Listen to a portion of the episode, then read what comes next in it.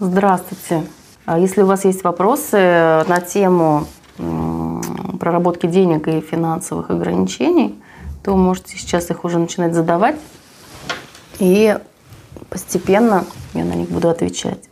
Но давайте обсудим э, проработку действительно финансовых ограничений. Начнем издалека, начнем с того, что вообще людей чаще всего беспокоит. Одна из основных проблем, я бы даже их выделила, наверное, несколько, но э, то, с чем чаще всего обращаются. Первое – это я достиг определенного потолка в том, чем я занимаюсь, да, так называемый стеклянный потолок.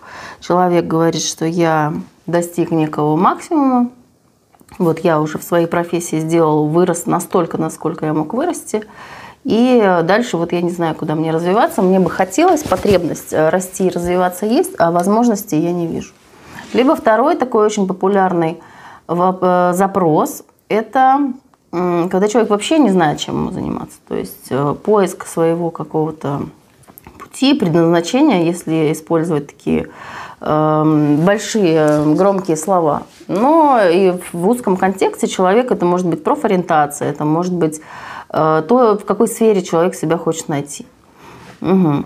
Значит, э, из чего вообще у нас складываются финансовые ограничения? То есть у нас, э, когда мы еще маленькие, есть наши родители, и я много говорю о программировании, о том, как родители сознательно или бессознательно программируют своих детей. И Э, происходит э, это совершенно автоматически, спонтанно, естественно и закономерно.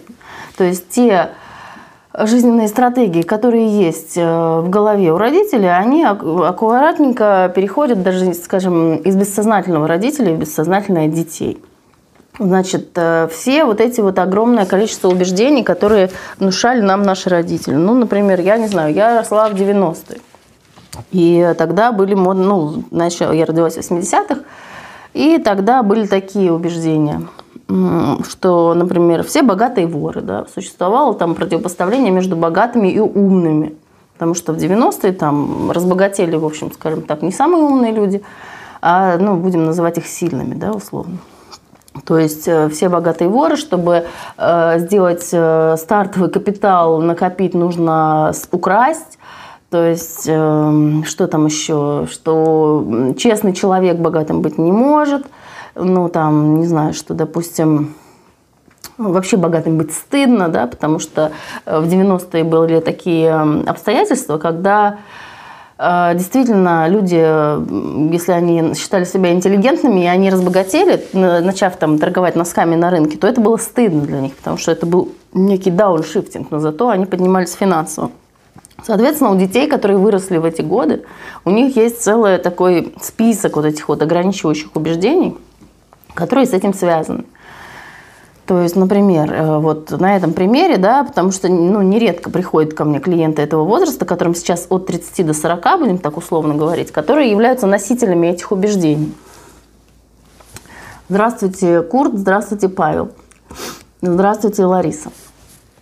А, ну, вот люди являются носителями этих убеждений. Вот, например, популярная история, да, что э, первый капитал заработать нельзя, его можно только украсть что все богатые воры, что богатство это опасно, да, особенно вот э, в 90-е там были еще такие явления, как убийство из-за денег, как там, не знаю, грабежи, разбой там и так далее. И дети, которые в этом росли, которые впитывали эту культурную, культурный контекст, да, называется – они впитывали эти убеждения. Соответственно, сейчас, если этот человек дошел до определенного этапа финансового своего развития, вот он зарабатывает там какую-то сумму, ну, там будем для ровного счета называть там 100 каких-то условных рублей, человек зарабатывает. Хорошо, вот он хочет зарабатывать, допустим, 200 рублей. Но в его личной, вот, э, э, так сказать, системе ценностей, да, у него написано, что до 100 рублей это человек э, обычный, то есть, может быть, он не бедный, но он и не богатый. А если человек зарабатывает 200 рублей, ну или неважно, зарабатывает, любой, любым способом имеет 200 рублей, то этот человек уже богатый.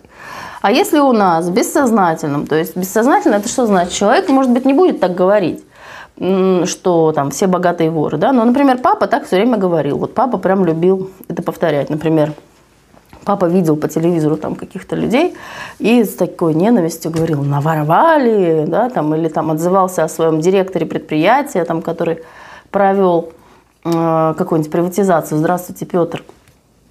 Здравствуйте, Сережа.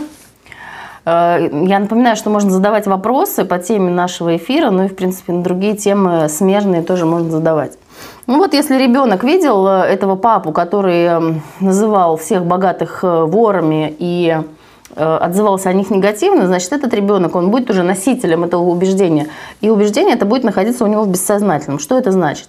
Что он сознательно может понимать, да, потому что он э, разумный человек, что Э, ну, не все богатые воры, ну, невозможно это, да, во-первых, не все воры богатые, во-вторых, не все богатые воры, то есть разумный, рациональный человек это понимает. Но в бессознательном у него есть это содержимое, в которое у него там засел. И как раз-таки гипноз мы используем для того, чтобы достать это содержимое и э, каким-то образом с ним поработать. Что мы можем с этим сделать? Э, значит, проработка финансовых вот этих ограничений. Значит, для того, чтобы эти ограничения проработать, их надо в первую очередь достать. Я, конечно же, для этого использую гипнотерапию. Мы заходим там в эти ограничивающие убеждения, заходим в ситуации, связанные с этими, с приобретением этих финансовых ограничений, да, то есть любое, вообще по теории, любое убеждение является ограничивающим. То есть, в принципе, когда мы говорим что-то-что-то – это ограничение. То есть была некая такая безграничная огромная вселенная, да, как сейчас модно говорить, там изобильная, там есть все для всех и так далее. А, и потом произошло некое ограничение, что богатые у нас это оказывается воры, а бедные – это, допустим, ну не знаю, интеллигенция и пролетариат. То есть, что бедным быть в некоторой степени почетным, да, если вот э, родители были, допустим, в каких-то там э, научных, там, ученых кругах. Что мы с этими убеждениями можем сделать? В гипнозе мы можем их просто переписать, да, есть определенные техники, но речь, наверное, интересует, скорее всего, не это, а то, как можно сделать это самостоятельно. Значит, э, для того, чтобы эти убеждения проработать, надо их в первую очередь обнаружить. То есть есть метод очень простой, метод выписывания, я про это много раз уже рассказывала что вы просто берете вот вашу тему, допустим, деньги, вот, финансовые ограничения, и вы выписываете вот все вот это содержимое аккуратненько на бумажечку. И на этой бумажечке у вас написаны все, вот вся какая, какая-то пословица, поговорки, фразочки какие-то, житейская мудрость. Все, что вы знаете на тему денег, на тему вот этих ограничений, да? Берете вот такую ручку, берете вот такую бумажку и начинаете на ней писать. Почему это важно? Тоже много раз рассказывала. Очень важно, чтобы была моторика, очень важно вот эта стимуляция этих подушечек пальцев, да, потому что там они связаны с корой, бегут нервные импульсы там и всякое такое. В общем, проработка будет более эффективна, чем если вы на телефоне будете нажимать кнопочки. А написать напротив э, продвигающие убеждения и находить им подтверждение. Ну нет, не совсем так. Э, это, конечно, один из способов, но это все равно работа не с бессознательным, а это все равно работа через сознание. А наша задача выкорчевать эти убеждения из бессознательного. Но, в принципе, э, то, что вы пишете, Анна, да, это подходит, это можно. Можно так делать. Один из вариантов. Но я предлагаю сначала просто выписать огромное количество этих убеждений. То есть вам надо выписать их не 10 и не 20, а все, что вы, в принципе, сможете вспомнить. Потому что наша задача здесь не поработать с каждым конкретным убеждением, потому что их там бесчисленное множество. Там будет, что там богатые воры, первый капитал надо украсть, разворовали страну, что там если разбогатеть, то тебя убьют, если разбогатеть, возьмут заложники детей, там, я не знаю, отрежут руку там с чемоданом денег, да, или там будут присылать посылать там отрезанные пальцы. Все вот это вот содержимое, которое человек почерпнул из культурного контекста, из окружающего мира, от своих родителей, из фильмов, из книг, вот все, вот все страхи, тревоги, какие-то опасения, они все будут здесь, э, фокус смещается. Ну да, безусловно, этот способ имеет право на существование, но наша задача не такая. Если мы будем каждое это убеждение по одному ну, не очень это эффективно. Я все-таки люблю работу на результат. Наша задача, чтобы поработать с бессознательным, нам надо запустить процесс. Э, что значит запустить процесс? Это значит, э, мы должны писать эти убеждения просто ну, настолько долго, пока они вообще не иссякнут полностью. То есть наша задача не проработать вот эти там 10, 20, 30 убеждений. Наша задача запустить наше бессознательное на поиск убеждений, связанных с нашими финансовыми ограничениями. Деньги – это свобода. Да, пожалуйста, отличный пример э, такого, опять же, ограничивающего Николай убеждения. Да, поскольку у нас любое э, убеждение является ограничивающим, то когда мы их выписываем, то мы помним о том, что э, любое вот определение, оно отсекает от нас какую-то часть. Например, вот убеждение, что деньги – это свобода, оно отсекает от нас возможность быть свободным, например, без денег. Да? Вот если мы бомжа, там, например, спросим, то он скажет, что это у него свобода, как раз он от денег там, и от всяких социального программирования, допустим, свободен. Наша задача еще раз, выписать как можно больше этих убеждений. Пусть их будет там полный листочек, там, или два, или три, или десять листочков. Э, происходит настройка нашего бессознательного на эти убеждения и на то, что мы начинаем понимать э, в целом бессмысленность этих убеждений – вообще как целого пласта. И затем с этим списком можно, конечно, работать. Можно вот работать, как выше здесь упоминали, о том, что можно писать на каждое из этих убеждений противоположное и находить ему, допустим, подтверждение. Да, можно работать таким образом. Можно работать с помощью специальных протоколов, да, которые вы зачитываете. Это протоколы инструкции для бессознательного. То есть, э, например, на сеансе гипнотерапии мы это делаем с помощью гипноза, гипнотерапии, прорабатываем эти убеждения, и мы как раз-таки из этого пласта берем, вытаскиваем самые-самые такие заряженные убеждения, связанные с ними решения, потому что на каждую группу убеждений есть решение, которое человек принял. Например, что лучше быть бедным, что я буду бедным. Там, допустим, э, кто-то там кого-то оскорбил, да, мы пример просто из э, терапии, да, там папу там оскорбил там сосед, сказал ему, что ты разбогател и стал там мудаком. И, значит, папа там с этим соседом, допустим, подрался там, ну и так далее. И дружба, в общем, их прекратилась. Пока оба были бедные, э, дружба была. Когда один стал богатый, дружба прекратилась. Значит, ребенок, наблюдая за этим, он ассоциирует себя, безусловно, с отцом, ну, если это мальчик, да, но если это девочка в конфликте с посторонним человеком, она все равно будет ассоциировать себя с членом своей семьи. Он принимает, допустим, решение, что я никогда не буду богатым, для того, чтобы не терять дружбу, потому что дружба важнее денег. Да? И человек принимает, и он себе навсегда вот может поставить крест таким образом. А может и не поставить. То есть если он при, принял такое бессознательное решение, то оно будет действовать.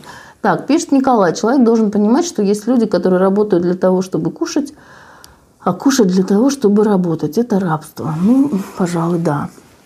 А может и нет. Вот. Э, здесь, кстати, то, что написал Николай, это тоже является отличным примером ограничивающих убеждений. Только вот эм, он написал такое достаточно длинное убеждение, да, а убеждения, которые вы выписываете, они должны быть короткими. Чем они короче, чем меньше там внутри логических связок, э, тем ближе они к бессознательному содержимому. То есть вот из того, что Николай написал, я бы оставила есть люди, которые работают для того, чтобы кушать. Вот, например, что работать надо для того, чтобы кушать, а кушать для того, чтобы работать, например. Э, так, кто-то мне тут пишет, э, что-то не очень относящееся к нашей теме.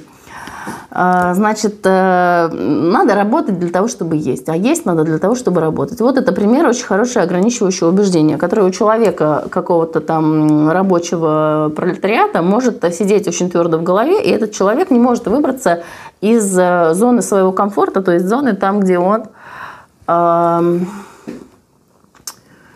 где он зарабатывает только себе на поесть. А, и выше этого он никак не может перепрыгнуть. Да? Либо есть люди, которые зарабатывают себе только там, ну, не на поесть, а может быть у них какой-то другой перечень того, что они считают базовой необходимостью. Для кого-то это будет там 30 тысяч рублей, для кого-то это будет 130, а для кого-то это будет там еще больше. То есть здесь вообще сумма не очень, э, не очень играет большое значение. Зависит именно от того, в каком контексте вы находитесь. Как пересилить страх вложить деньги в бизнес – но смотрите, самостоятельно, ну, я, конечно, это делаю в терапии, да, один сеанс мы эти страхи снимаем, прорабатываем их причины. Но самостоятельно можно сделать что? Можно раскрутить, да, точно так же взять ручку, бумажку и написать себе, там, я боюсь вложить деньги в бизнес. Ну, нужно конкретно, правда, написать, во-первых, сколько денег, во-вторых, что у вас за бизнес, да, допустим, вы там хотите не знаю, там, э, открыть там ресторан там, и хотите вложить туда там, миллион. Да, вот, ну, вы должны тогда написать, как пересилить страх, вложить миллион там, в ресторан там, э, у Сергея. Например, то есть конкретика должна быть обязательно, чтобы бессознательное у нас участвовало и работало. Э, значит, вы должны себя спросить, что самое страшное будет, да, чего я боюсь, там же конкретно какой-то страх, чего я боюсь, когда я вот испытываю этот страх. То есть страх пересиливать его не надо. Страх – это вообще инструмент эволюции, который защищает нас от чего-то. Да? То есть, например, страх переходить э, дорогу на красный свет, он защищает от того, чтобы нас сбила машина. Вот таким же образом страх э, вложить деньги в бизнес, скорее всего, там стоит первый, на первом месте страх, что вы просто прогорите да, что вы эти деньги потеряете. Значит, нужно взять и расписать этот страх. А что будет, если я потеряю эти деньги? Что будет, если я действительно вложу деньги и не получу. Что самое страшное может произойти? И вот там, допустим, у вас будет ответ из вашего бессознательного. Да? Самые странные, абсурдные вот эти ответы можно вот так вот по цепочке выписывать себе на бумажечку. Вот, допустим, там, не знаю, я разорюсь, например, да, или там я попаду в долги, мне нужно будет расплачиваться там еще 20 лет. И что тогда? И что тогда? И что стоит за этим страхом? Да? И каждый раз вы себя спрашиваете, а если это произошло, то что еще более страшное, э, что еще более опасное может для меня случиться? Да? И таким образом вы раскручиваете, и вы смотрите, к чему ведет у вас этот страх, какой конечный страх там э, стоит э, в самом конце. А, так, сейчас я отвечу Сергею. Да? То есть страх этот пересиливать не нужно. Его нужно в данном случае один из методов, как с ним работать. То есть нужно понять, что этот страх, он защищает вас, это первое. И его нужно скажем, переоценить, да, не пересилить. Потому что если у вас есть рациональный страх, что вы можете потерять деньги, и вы его пересиливаете и все-таки вложите эти деньги, так вы можете их действительно на самом деле потерять. И здесь можно использовать, допустим, квадрат Декарта, есть такая методика. Да? Если мы сейчас говорим о самостоятельной работе, о том, что можно самостоятельно предпринять, вы можете расписать там на э, листочек точно так же, расписать на 4 квадрата, где, э, где э, вы пишете, что, то есть вот предмет вашего страха, да, это потерять деньги. Да? Что будет, если это произойдет, чего не будет, если это произойдет, что будет, если это не произойдет, и чего не будет, если это не произойдет. И подробным достаточно образом можно это самостоятельно для себя расписать. И одна эта уже работа, она приводит к переосмыслению этого страха. То есть, э, по крайней мере, пересиливать его, вот мужественно преодолевать, это не тот случай, когда вы там прыгаете с вышки, пошли, мужественно преодолели, спрыгнули, и все хорошо. Это тот случай, когда этот страх нужно рационализировать, то есть нужно понять, от чего вас предупреждает ваше бессознательное. Вот один из способов. В принципе, я их знаю очень много. Самое эффективное, это, конечно, прийти ко мне на сеансы, поработать с этим страхом, но можно сделать это и самостоятельно. В общем, способов для этого достаточно. Я их много испытывала. Так, Николай спрашивает, вы играли в казино? Если да, то с какой целью вы играли выиграть или проиграть деньги? Э, вы знаете, Николай, я что-то очень рано поняла, что я достаточно азартный человек, еще в юности, там, может, лет в 16. Я для себя сделала вывод, что я не буду играть ни в казино, ни в компьютерные игры, ни в карты, там, допустим, ни вообще в какие-либо игры на деньги, потому что, ну, вот такая особенность моего характера, я понимаю, что я могу просто, ну, скажем, войти и не выйти, да, поэтому я приняла такое решение, никогда в казино не играла. И, эм, к сожалению, игры в казино, в лотерее и так далее, люди иногда спрашивают, как с помощью гипноза там выиграть можно в лотерею или еще во что-нибудь, там, тотализатор какой-нибудь. Нет, это разговор про зависимость, э, потому что когда человек выигрывает, там даже небольшую сумму, выделяется у него дофамин, и э, этот дофамин, то есть зависимость вот эта игровая, она формируется точно так же, как зависимость от компьютерных игр, как зависимость от наркотиков, как зависимость, там, допустим, я не знаю, бывает там шопоголизм, да, зависимость от покупок, бывает зависимость, там, не знаю, от э, косметологии, от пластических операций. Все эти вещи работают по одному и тому же принципу, потому что центр э, зависимости в мозгу, он один. Есть вот эти нейромедиаторы, там дофамин, эндорфин, серотонин – и э, все равно выделяется дофамин, И все равно формируется зависимость. И в следующий раз надо больше дофамина для того, чтобы получить удовольствие. То есть это очень быстро происходит, поэтому не играйте никто в казино, это очень опасно и вызывает зависимость. Так, Сергей.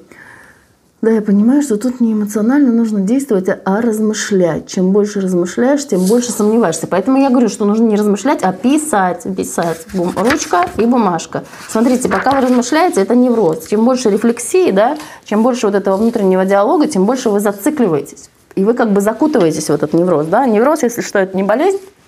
Невроз – это нормальное состояние, то есть называется донозологическое. То есть еще, это еще не диагноз. А, невроз – это нормальное состояние 80% нашего современного общества. Смотрите, нужно не размышлять, нужно писать, потому что когда вы пишете, это тогда вербализация называется. Вы превращаете свои мысли в слова – да, уж лучше тогда разговаривать, если есть с кем поговорить на эту тему. Просто садитесь вот с глазу на глаз именно, чтобы был эм, визуальный контакт. И разговаривайте с этим человеком, обсуждаете, проговаривайте свои страхи. То есть есть специалисты, как я, да, которые с этим работают профессионально. Но вы можете использовать своего друга да, для этого и помогать взаимно. Когда вы проговариваете свои страхи, когда вы говорите, а вот если не выгорит, да, вот если, прогор... если там не получится. И процессе этой вербализации у вас может этот страх трансформироваться. Ну, может и не трансформироваться, но в любом случае какой-то процесс с ним произойдет. И почему я говорю писать да, по квадрату Декарта, который я уже сейчас приводила? Потому что этот процесс, он нужен для того, чтобы мы пишем эти вот в квадрате Декарта, во-первых, нам что-то могут инсайты какие-то, озарения прийти, мы можем понять то, чего мы не понимали до этого. Но самое главное, что вот эта эмоция, вот этот страх, да, с которым мы в гипнозе работаем с помощью специальных методов, э, самостоятельно его как-то подвинуть довольно сложно. Но когда мы пишем ручкой по бумажке, да, то мы запускаем тот процесс э, ментальный, то есть процесс э, в нашем уме, который обычно у нас никогда не происходит. И наша задача здесь не достичь конкретных результатов, да, каких-то конкретных выводов, а запустить трансформацию. И вот я сейчас с вами делюсь такими очень эффективными на самом деле методами, как можно эту трансформацию самостоятельно запустить. Хотя методы все простейшие, да, в основном то, что я делаю, это все связано с ручкой и бумажкой. Есть некоторые умственные там ну, скажем, э, ну, называют это медитациями, конечно, это не медитация, но самогипноз, да, будем говорить, когда вы что-то представляете и что-то там где-то там делаете с этими образами, которые вы представили. Но ручкой по бумажке это очень эффективно, потому что действительно мы можем на наше бессознательное таким образом самостоятельно, без помощи специалиста воздействовать. Так, как перебороть страх психологов? Если я не считаю, если я считаю их шарлатанами, а психологию не признаю наукой, как с этим бороться? Так зачем с этим бороться? Не боритесь с этим, продолжайте так считать, какие проблемы. Я не вижу да, пожалуйста, Сергей. Не вижу я, Форест Гамп, уважаемый, в этом никакой проблемы. Зачем вам перебарывать страх этих психологов? То есть, видимо, э, просто в самой постановке вашего вопроса, как перебороть страх психологов, то есть у вас есть какая-то потребность все-таки, видимо, в их услугах, да, если вы хотите перебороть этот страх. То есть, ну, я могу чуть пошире ответить. Эм, страх психологов-то он откуда? Он же от недоверия, правда, проистекает. От недоверия, от тревоги. То есть человек испытывает тревогу, что вдруг я приду к этому психологу, а не дай бог еще к гипнотерапевту. А вдруг он мне чуть не то нагипнотизирует, а вдруг этот психолог владеет какими-то такими техниками, которые я не владею, а вот вдруг он что-то в моей голове там сделает то, чего бы мне не хотелось. Ну, конечно, страшно, конечно, тревожно. И чем круче психолог, тем страшнее и тем тревожнее. Ну, конечно. Ну, то есть э, получается, что это некая такая самозащита психики, да, мы это называем сопротивление изменениям. То есть есть у нас три вида сопротивления. Сопротивление терапевту, сопротивление терапии и сопротивление изменениям. В данном случае это такой, такой вид сопротивления изменениям. Хотя внешне кажется, что это страх психолога. На самом деле психика таким образом сохраняет свою целостность. Она как бы нам говорит, сиди, ничего не трогай, вот так вот вроде нормально все, и все. И ничего не трогай, и все нормально. Это знаете, как человек вылетел, вот мне довелось один раз с мотоцикла вылететь, 8 метров пролетела, э, без шлема, там, без ничего, в тапочках просто Никарагуа дело было. И вот, и я лежу, и меня вот так вот бросило, и я лежу. И ко мне подбегают люди, да, ко мне какие-то, и они говорят, они пытаются, ну, меня как-то взять и посмотреть, что со мной. А я на ним кричу, на них, не трогайте меня, не подходите ко мне. Почему? Потому что вот я лежу, и мне не больно, но я чувствую, что если я сейчас пошевелюсь чуть-чуть, э, страх психологов, да, если психолог вам вот чуть-чуть вот вас пальчиком ткнет, если он вам хоть один там вопрос задает, а как вы это чувствуете? А почему вы это чувствуете? А вы не думаете, что вот здесь вот есть взаимосвязь? То вас сразу же просто взорвет, да, и у вас польется огромное количество чувств, которые вы, возможно, не хотите переживать. Может, это будет страх, может, это будет агрессия, может, вы заплачете, да, может, вы там все время ходите на грани того, чтобы заплакать. Ну, а вы не хотите, может быть, чтобы эти чувства проливались. Поэтому вы в таком положении такого неустойчивого равновесия там. Э, давайте лучше будем бояться психологов. Ну и все. Не знаю, ответила я на ваш вопрос. Психологию не признаю наукой. Но психологию я тоже, честно говоря, не очень-то признаю наукой. Вот есть психоанализ, вот это прям наука-наука, прям очень серьезная, на уровне с квантовой физикой. Психоанализ относится к третьей постнеклассической парадигме. Не знаю, если кому-то это интересно, могу рассказать. Но если у вас есть еще какие-нибудь вопросы, то задавайте, да, поближе к нашей теме. Обычно психологию, опять же, не признают наукой те, кто не знают этой науки. Должен ли человек, работающий с ментальным здоровьем, получить медицинское образование? Ой, вы знаете, у нас вообще просто легализовали просто все, сделали тотальный легалайз. У нас теперь психотерапия э, больше не подлежит лицензированию. То есть, если раньше э, психотерапевт это был врач, то сейчас все, психотерапевт может быть кто угодно, но это в нашей стране, да. Э, медицинское образование, ну, Прям совсем именно медицинское. Ну, по закону нет. Если так коротко, то по закону нет. А я вообще получала образование по... Вот у меня как раз оно вот здесь вот за стеной висит, за спиной.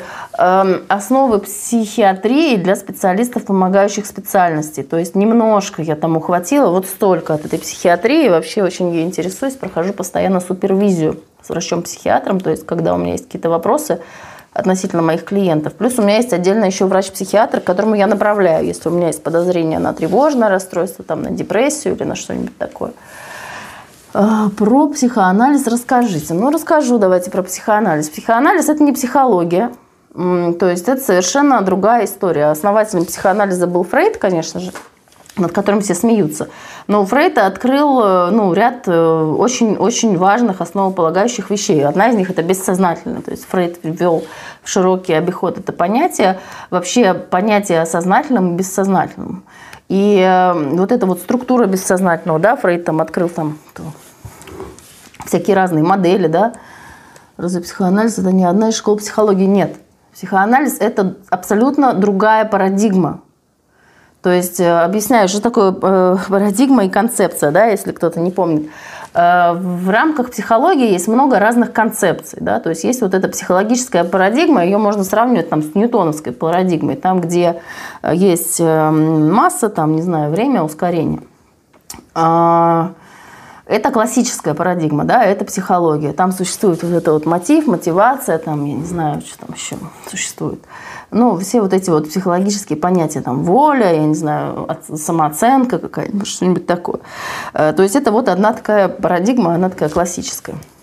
Дальше есть э, не классическая научная парадигма. Это там, где корпускулярно-волновой дуализм, это там, где частица и волна. Да.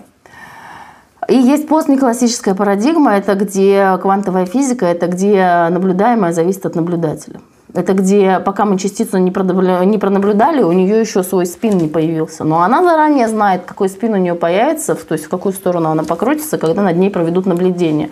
То есть когда мы провели над чем-то наблюдение, и это меняет структуру этого предмета, либо даже определяет. Да? Ну, сейчас не буду углубляться, это очень такие глубокие, ну, скажем, даже философские, пожалуй, аспекты. И вот э, к постклассической, вот к третьей научной парадигме относятся две науки. Это квантовая физика и психоанализ. Что здесь общего? То, что в психоанализе точно так же наблюдаемое зависит от наблюдательного от, от наблюдаемого. Вот сейчас я рассказываю, при чем тут.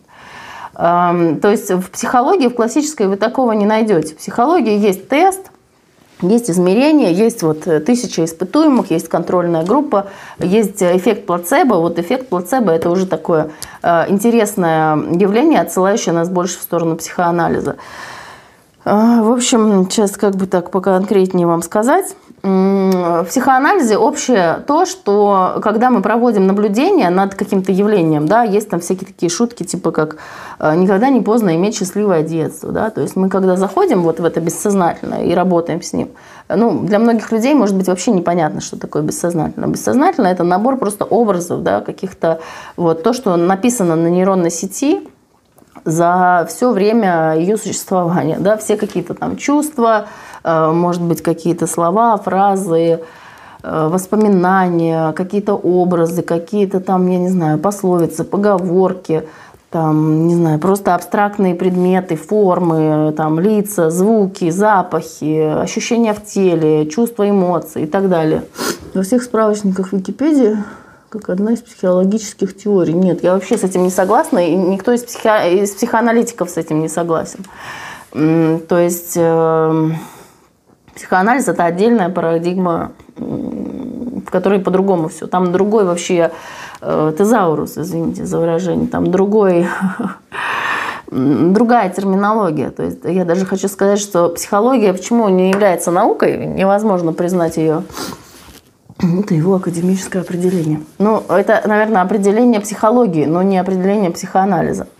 Так, что хотела сказать? Что чем тут квантовая физика? Я вкратце уже объяснила, но тема нашего эфира сегодня не психоанализ, а тема нашего эфира сегодня это проработка денег и финансовых ограничений. Когда-нибудь про это расскажу. Квантовая физика тут при том, что наблюдаемое зависит от наблюдателя, как в квантовой физике, так и в психоанализе. То есть, когда мы э, не проводили наблюдение над каким-то, допустим, воспоминанием или психотравмой, да, то, что мы делаем, допустим, в регрессии, э, квантовая физика при том, что времени не существует бессознательно. То есть бессознательно это огромное там, накидывание просто какого-то количества образов да, и разного всякого разнородного содержимого. Там не существует линии времени, не существует перед и после. То есть мы можем задать направление в любом вперед, назад, в бок, вверх, там, куда угодно. Мы можем перемещаться мгновенно между разными участками бессознательного, между разными участками воспоминаний да, во времени. Какое отношение эффект наблюдателя имеет к психоанализу? Эм, очень долго объяснять, какое отношение. Если очень коротко, очень коротко, то когда мы проводим психоанализ, есть э, клиент, есть его содержимое, да, и есть специалист, аналитик, да, который наблюдение вот это самое проводит, который помогает клиенту провести это наблюдение над своим бессознательным.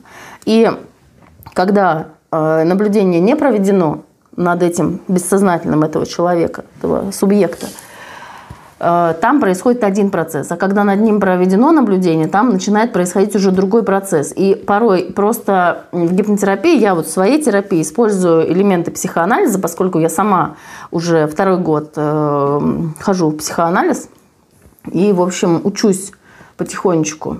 Э, и училась, в общем, в нашем институте психоанализа, правда, не доучилась и закончила по итогу Московский институт психоанализа.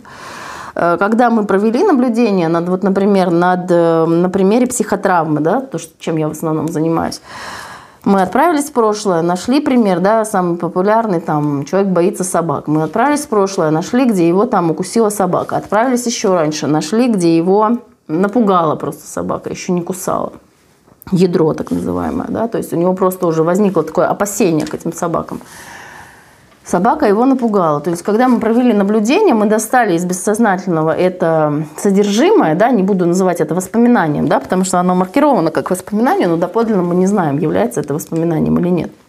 Достали из бессознательного этого содержимого, провели над ним наблюдение. Все, нам одного даже прохода вот просто пронаблюдать это содержимое, это уже меняет к нему отношение. Вот мы пронаблюдали, потом я говорю человеку, там, заходи снова в начало этой ситуации, проходи эту ситуацию от начала до конца, если было 100%, неприятного чувства, сколько процентов осталось. Все, после первого же прохода э, возникает меньше, там, у кого 80, у кого 50. Да, Алия, вы правы, давайте вернемся к теме эфира. Если у кого-то есть вопросы по, э, по теме денег и финансовых, проработки финансовых ограничений, то, пожалуйста, их задавайте. Еще немножко скажу о том, как можно самостоятельно, да, наверное, большинство людей это интересует, как можно самостоятельно э, проработать у себя какие-то ограничения. Значит, смотрите, есть очень простая технология и очень действенная, если ее делать. То есть э, все, наверное, знакомые практики, связанные с визуализацией, когда вы себе что-то там представляете. Но у этих практик, конечно, есть очень много всяких деталей небольших, которые э, делают эти практики действительно действенными.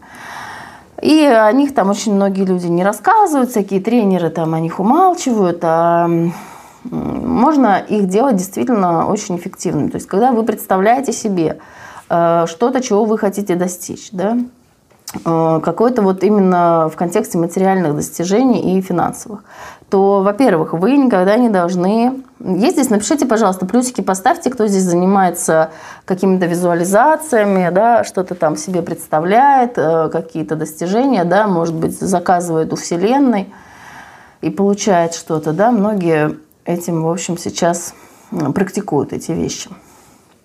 Э, когда мы что-то себе представляем – мы должны представлять себе идеальный вариант. То есть мы не должны представлять себе посредственность. Да? Мы должны представлять себе лучшую версию себя.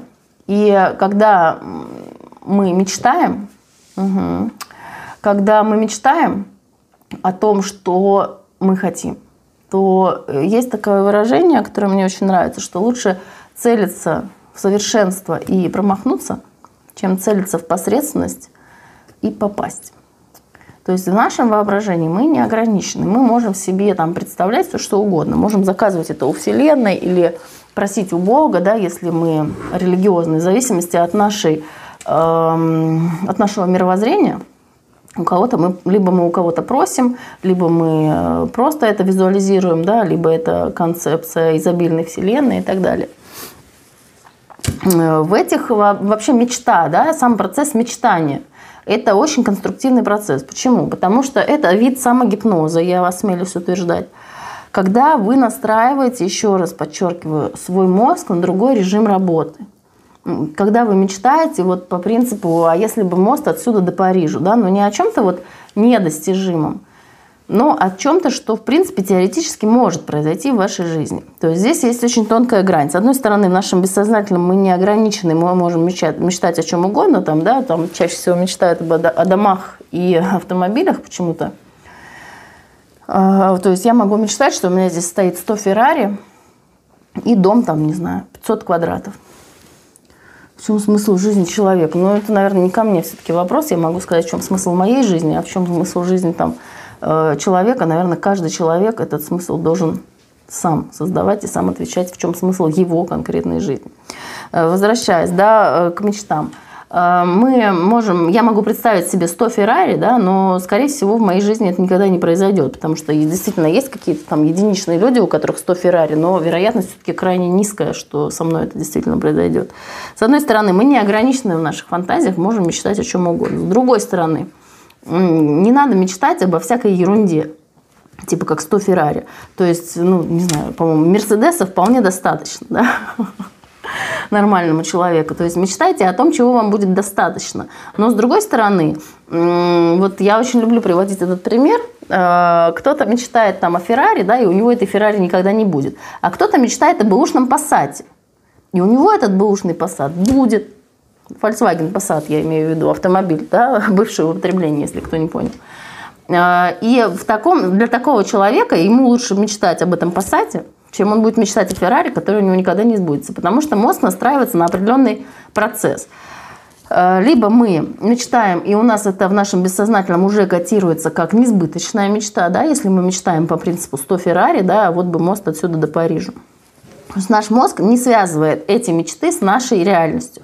Но мы должны мечтать о том, чего бы мы на самом деле хотели, что бы мы хотели, чтобы у нас в жизни действительно э, произошло, э, но таким образом, чтобы все-таки это было вот, скажем так, на расстоянии там, если не одной вытянутой руки, то по крайней мере на расстоянии нескольких вытянутых рук э, в моей жизни, чтобы это все-таки теоретически могло бы случиться, да. И когда мы мечтаем, мы мечтаем вот по максимуму, мы мечтаем во всех сферах нашей жизни. То есть мы мечтаем материально, да, вот что я, где я хочу жить, да, какая там у меня будет машина, да, эти вот две позиции, они почему-то самые популярные. Сколько я зарабатываю? Абсолютно бесполезное мечтание, мечтать о каких-то цифрах. Бессознательно нету цифр. Там есть только образы, поэтому имеет смысл мечтать только об образах. Даже если вы, э, ну, абсолютно бесполезно личных деньгах. То есть можно, нужно мечтать, имеет смысл о том образе жизни, который вы сможете себе позволить, когда вы вот этого, этой суммы в месяц, там, не знаю, миллион в месяц, вот что вы будете, вы должны совершенно точно знать, что вы на этот миллион в месяц будете себе покупать.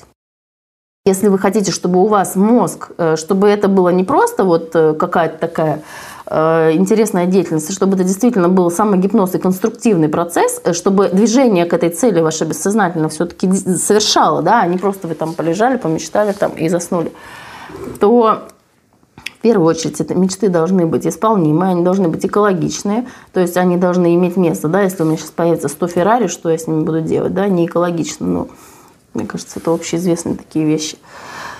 Некуда мне их деть, эти 100 Феррари. Самое разумное в моей ситуации будет их продать. Взять деньги и, ну, не знаю, положить их в банк. То есть это абсурдная такая мечта, да? Мечта должна быть конкретна. Вот что конкретно я куплю на это... Ой, так. Э, что конкретно я куплю на эти деньги, что конкретно, какие, какой уровень жизни я смогу себе позволить. И если вы не знаете, сколько это стоит, значит, точно так же берем ручку, берем бумажку, пишем там, не знаю, миллион в месяц. Но лучше не миллион в месяц, возьмите да посчитайте. То есть это не должна быть какая-то кругленькая сумма. Возьмите да посчитайте, что вы хотите. Я хочу там такой-то дом, да, 500 квадратов хотеть дом, ну, это глупо. То есть люди, у кого 500 квадратов дом, они обычно, ну, начинают продавать потом эти дома и строить себе дома поменьше, там, 200-300 квадратов. То есть вот этот максимализм, он должен быть такой, э, ну, как бы разумный, что ли. Да? Но если у вас семья 15 человек, то тогда, наверное, дом 500 квадратов можно, имеет смысл о нем мечтать. Вот возьмите да посчитайте, сколько вам надо на безбедную жизнь. Вот это очень хороший способ вообще расписать свои доходы, сколько вам надо.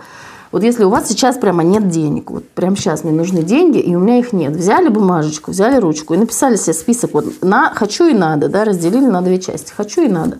Допустим, вот что я хочу, там, не знаю, что это хочу, там, новый лак для ногтей, хочу там перо для письма, новый компьютер, надо. Вот, а новый компьютер это уже не хочу, это уже надо, да, потому что вот этот уже устарел. Там дальше надо, там, не знаю, новый телефон там надо, надо там, не знаю, страховку на машину заплатить, еще что-то там, коммунальные платежи и так далее.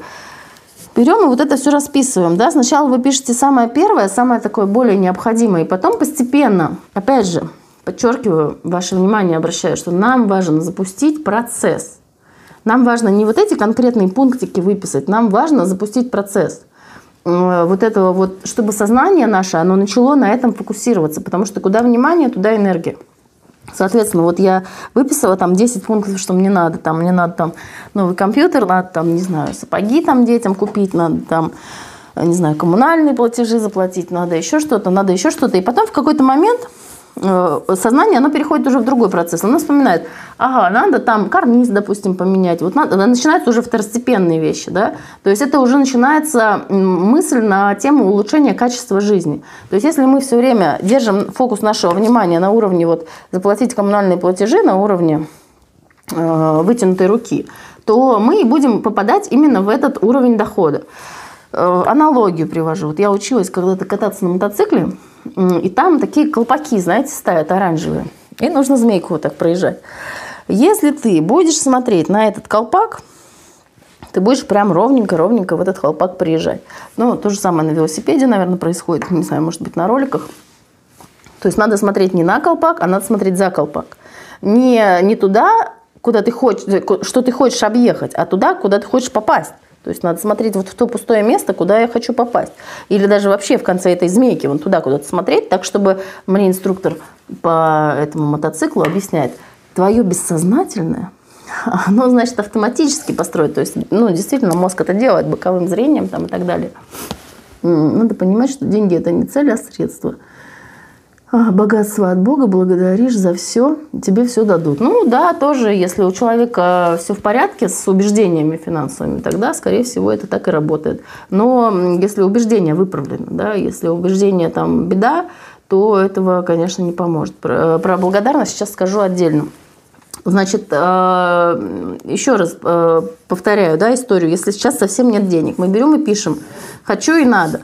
И мы пишем долго, да, то есть мы продолжаем писать. Вот, а если у меня все это уже есть, что тогда я хочу и что тогда мне надо?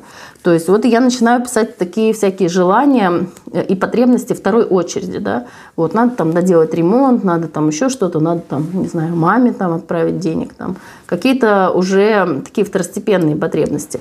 И когда вы представили, что все это у вас уже есть, и начинаете уже второстепенные, там какие-то третьестепенные, продолжаете вот этот список и пишете его долго. У вас мозг, он как бы успокаивается, он такой думает, а, он уже представил уже, да, для мозга, знаете, нет разницы, представить или это по-настоящему произойдет. То есть, если вы это хорошенечко прям так себе представите, то оно э, для, ну, мозг испытает вот это вот ощущение, то есть вы почувствуете, э, что действительно все это вот так и есть. Приятное ощущение возникнет. А это как раз и есть наша цель. Когда это приятное ощущение возникло, то есть мозг, он такой подумал, ага, ну все, значит, у нас все хорошо, там долгов нет, коммунальные заплачены, а чего же я еще тогда хочу? И вот здесь вот начинается перестройка, да, перефокусировка, перенастройка этого процесса. Если вы все время думали о том, как заплатить коммунальные платежи, значит, вы будете продолжать жить от зарплаты до зарплаты, до следующих коммунальных платежей. Да, и заплатив в этот раз их, вы будете переходить на, на следующий раз, на следующую цель, заплатить эти коммунальные там, за следующий месяц. А если вы вот сделаете такой процесс, как я вам рассказала, то э, сознание, оно перефокусируется. И происходят очень интересные вещи. Но у меня в терапии, да, люди, допустим, э, приходят или пишут мне, например, что я там сидел, упершись в свою зарплату и не понимал, как, э, чем мне еще заняться. А тут выяснилось, там и ко мне один друг подошел с проектом, и мы там взяли кредит, вложили деньги и уже там половину отбили. Потом вот здесь вот мне еще предлагают, а тут оказывается, что я могу там за счет своих талантов что-то там еще заработать. И у человека возникает э, ну, много вот таких дополнительных идей. Это результат именно перенастройки сознания. Вот э, самые простейшие пути, как его перенастроить, но ну, это азы, да, то, что вы можете сделать прямо сегодня – и то, что у вас сработает. Вообще, если у меня в какой-то момент нет денег, то я беру вот бумажку, всегда пишу, вот пишу вот эти списки «хочу» и «надо», и что-то начинает происходить.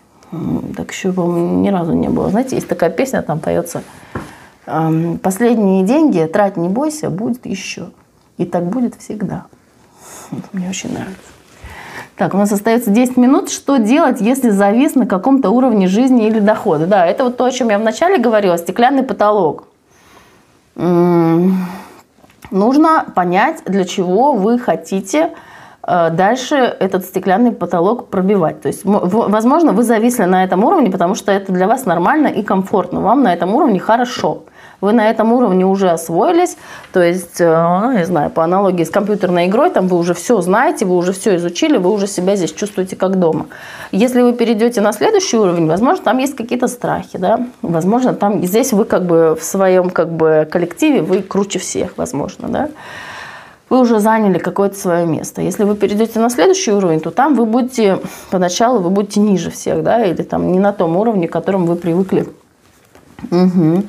Э, к которому вы привыкли. То есть, соответственно, если вы уже привыкли неким быть царем в своей жизни, а теперь вы будете ну, с людьми другого уровня, почувствуете себя ну, плохо себя почувствуете, там, не будем сейчас конкретизировать, может быть, где-то будет унижение, может быть, где-то будет конкуренция, и, может быть, вам уже не хочется этим заниматься, да, если в юности, там, когда человеку 20 лет, он с огромным удовольствием рвется вот в эту конкуренцию, вот в эту вот гонку, там, догнать и перегнать, там, ну, не получилось, ну, не беда, попробую еще, а там, спустя какое-то время, особенно когда человек уже, ну, на какую-то горку свою забрался, то человеку может уже не захотеться дальше взбираться снова. То есть это же нужен ресурс, это же нужна энергия. То есть там может быть разные виды сопротивления. Может быть страх, может быть вот это вот, ну, не то что лень, а как бы тоже бессознательно говорит нам, как бы сиди тихо, ничего не трогай, все нормально, пусть будет так, ну, потому что как бы хуже не вышло, как бы и с этой-то горки не свалиться, да, например. Но в любом случае, если стоит у вас задача, вы уверены в том, что вам нужно обязательно лезть дальше, вообще эта идея, это она принадлежит там последним 100 годам, что нужно все время постоянно развиваться, все время выше, быстрее, сильнее. Не было раньше такого. То есть люди развивались, люди жили, они были башмачниками, они точали башмаки, и это была их жизнь. Они никуда не лезли, никуда не рвались.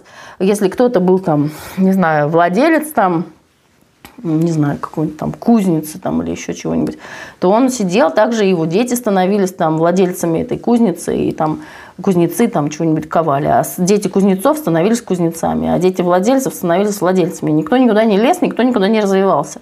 То есть это достижение последних ста лет. Это надо обязательно понимать, что, возможно, вы уже просто достигли какого-то уровня, и вам там хорошо, и, и там, и, там и сидите, и успокойтесь, и все у вас нормально. Но если все-таки вы хотите дальше лезть, то мы берем точно так же ручку, берем бумажку, и пишем, для чего мы хотим развивать, что конкретно я хочу. Вот у меня есть там 100, опять же, условных рублей, а я хочу там миллион условных рублей, там месяц, год, день, там как хотите.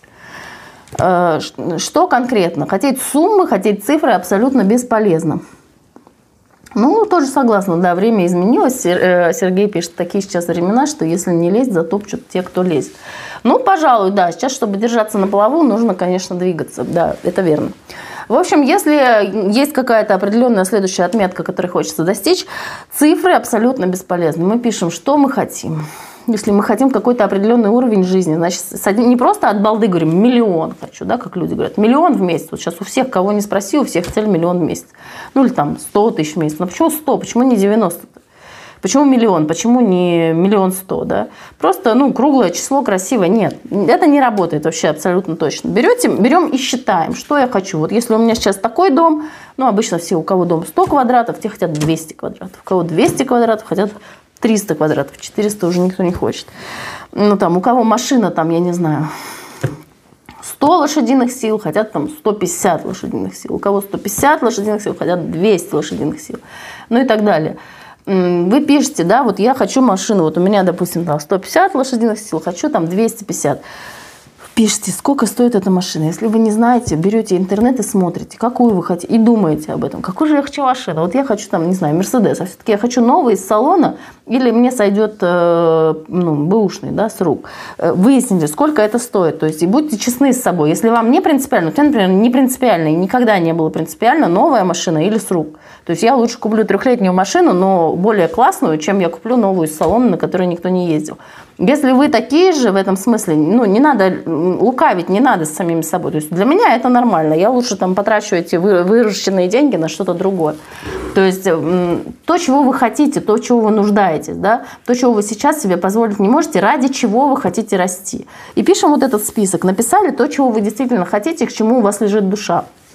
Посчитали, выписали прям, сколько это стоит посчитали, выписали, э, вот все, вы уже запустили процесс. Да? То есть если мы говорим о самостоятельной работе, как можно самому настроить свое сознание, то вот этот способ будет достаточно эффективным. Так, э, как научить детей 18-20 лет зарабатывать деньги? Перестаньте им давать деньги. Все, они сразу научатся, я уверяю вас. Давайте им, ну, не покупайте им машины и квартиры. Снимите им комнату в коммуналке или поселите их в общагу. Давайте им, ну, я не знаю, сколько там стоит минимальный, так вот, чтобы они с голоду не померли, э, чисто вот на доширак и на транспорт, все, они у вас очень быстро научатся зарабатывать деньги. Только так. Пока вы даете детям деньги, они не будут их зарабатывать. Ну, абсолютно бесполезно. Это такой короткий ответ, но на самом деле очень емкий. Да, я, там дальше у вас появляется тревога, что вот как же так, наш вот такой вот эм, ну, отпрыск, да, вот как же он без машиночки, как же он, ну, я не знаю вашего уровня, Леонид, да, я говорю вот в широком смысле, то, с чем я сталкиваюсь среди своих клиентов. Вот я же своему сыну внушала там с детства, что вот это бедные люди в троллейбусе едут э, в поликлинику бесплатную, а мы вот богатые, мы там с шофером едем, э, значит, там в какой-то суперлюкс. Да, пусть он, пусть он попадет в этот автобус, пусть он проассоциирует себя с этими бедными, пусть он помоет сам полы, там, и все это сам поделает, пусть поест доширак, пусть поймет, что такое нет денег на автобус. Все, очень быстро мотивация придет. 18-20 лет еще время не потеряно, еще можно это сделать.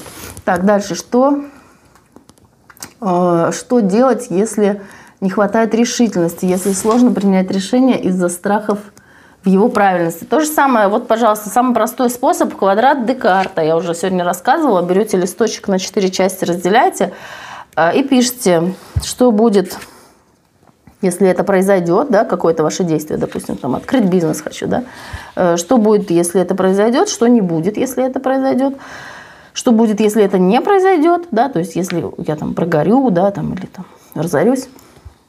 И что не будет, если это не произойдет. И э, выписывайте да, себе аккуратненько. Еще раз повторяю, что наша задача, с одной стороны, получить какие-то инсайты и озарения в процессе этого написания, но самое главное, то, что мы здесь делаем, это мы запускаем бессознательный процесс, другой. Поэтому все эти письменные упражнения, их очень хорошо делать перед сном, но, в принципе, на самом деле, в любое время можно их делать. Процесс в любом случае будет Э, подходить. Дальше еще, э, что делать, если не хватает решительности? Э, нужно найти у себя это чувство. Да? Не хватает решительности, значит, что есть страх или тревога чаще всего. Может быть, что-то еще. Опасение какое-то. Значит, нашли у себя это чувство, которое вам мешает. И спросите себя, это чувство мнимое или оно истинное, да, потому что, ну, действительно, вкладывать деньги куда-то, что-то начинать, можно действительно разориться, может действительно не получиться, но это правда, может не получиться. Но здесь в зависимости, конечно, от психотипа, я, в общем-то, предпочитаю для себя действовать по принципу лучше сделать и жалеть, чем не сделать и жалеть. То есть, э, в принципе, многие бизнесы, вот, допустим, я работаю с людьми, которые э, открывают бизнесы пачками, там, закрывают, теряют, да, и спустя какое-то время э, там, человек говорит, я пять лет назад мог просто взять те деньги, которые у меня были, и просто жить на них, и просто не делать ничего. И я бы просто их прожила, у меня бы сейчас в остатке бы осталось столько же, сколько у меня есть, хотя я запустил там 10 бизнесов, какие-то из них разорились, какие-то одни другие покрыли, и вот я сейчас на том же самом уровне – на котором бы я был, если бы я просто эти деньги прожил, проел, пропил. Жалеет ли он об этом? Нет. Тоже зависит от человека, конечно. Но так он жил интересной жизнью, насыщенной, да, пусть где-то там были какие-то стрессы, даже опасности. Но человек жил, ему есть о чем вспомнить, есть чем поделиться. Так, что у нас тут? Это чувство вины. Спасибо за ответ. Ну, давайте будем уже потихонечку заходить. Есть еще, наверное, три минуты на какой-то последний вопрос. Если у кого-то есть вопрос, то задавайте. Ну, я пока подытожу, да, то, что мы сегодня говорили. А несколько было техник, которые я рассказывала, которые можно делать э, ручкой на бумажке, и техника одна связанная с визуализацией, которую можно делать в своем э, воображении. Но вообще об этих техниках, конечно, о каждой из них можно очень долго там рассказывать и подробно, потому что есть очень много деталей. А, там еще, кстати, спрашивали, кто исполняет желание. Кто исполняет желание? Это очень хороший вопрос. Потому что то, что желание исполняется, это факт. Это все уже теперь знают, да, в наше время уже без этого никак. Все уже это пронаблюдали. Даже там, не знаю, моя бабушка, да, которая была очень скептически, да, пожилые люди были к этому настроены. А есть Сохраните эфир. Ладно, хорошо, попробую сохранить. Я, правда, первый раз вообще не знаю, как это сохранять, но я думаю, что у меня должно получиться. В общем, Э, все уже знают, что желания сбываются. Да? Э, верующие люди говорят, что им Господь помогает, да, то есть они всю жизнь это делали без всяких визуализаций, они молились Богу, и Бог им посылал то, что они у него просили. Да, а потом там вот, э, не знаю, вот, пожалуйста, христиане, мусульмане, индусы, там, японцы, не знаю, индейцы. Там, у индейцев, допустим, своя религия, у них там богов много, допустим, в другой религии Бог один – Значит, здесь считается, что один Бог посылает вам это, а в той религии считается, что там может быть, все боги сообща, или вот конкретно Бог вот этого, там, Бог любви вам посылает любовь, там, Бог э, урожая посылает вам урожай, да, пожалуйста. Сейчас есть концепция изобильной вселенной, изобильная вселенная посылает это все. Там, ну, я знаю, что в некоторых направлениях там вот есть разделение, что вот это вот Бог посылает, а вот это вот дьявол посылает. То есть это дуализм такой. Ну, я вот, честно, не склонна к этому дуализму относиться, потому что ну, во-первых, нету никаких критериев, чтобы понять, что Бог послал конкретно, а что дьявол. То есть э, мне вот больше как раз нравится концепция изобильной вселенной, когда вот оно откуда-то прилетает и все. Чистым надо быть просто внутри, и все. Надо чистота вот этих помыслов, да, если я желаю э, машину для того, чтобы там заткнуть соседа, что вот у меня машина будет лучше, чем у него, ну, это тоже, конечно, мотивация, месть там, зависть и так далее. Это достаточно сильная мотивация. Но счастлив человек не будет, когда он достигнет этих целей. То есть, если человек изнутри чист, и мотивация его чиста, если он, опять же, модная сейчас тема, благотворительность, если у вас э, мало денег и никак не получается больше денег вам заработать, э, это, кстати, один из способов, как стеклянные потолки пробиваются, благотворительностью занимайтесь. 10% от дохода отправляйте на благотворительность.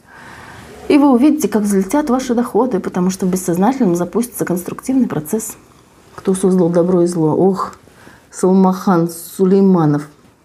Боюсь, что вам не ко мне с этим вопросом. Я на такие вещи не, не претендую. Я всего лишь психолог, гипнотерапевт. Все, господа, всем спасибо за внимание. Э, со всеми прощаюсь. Сегодня был пробный эфир. В общем, он прошел хорошо, я довольна. Так что я думаю, что будем вводить это в регулярную практику.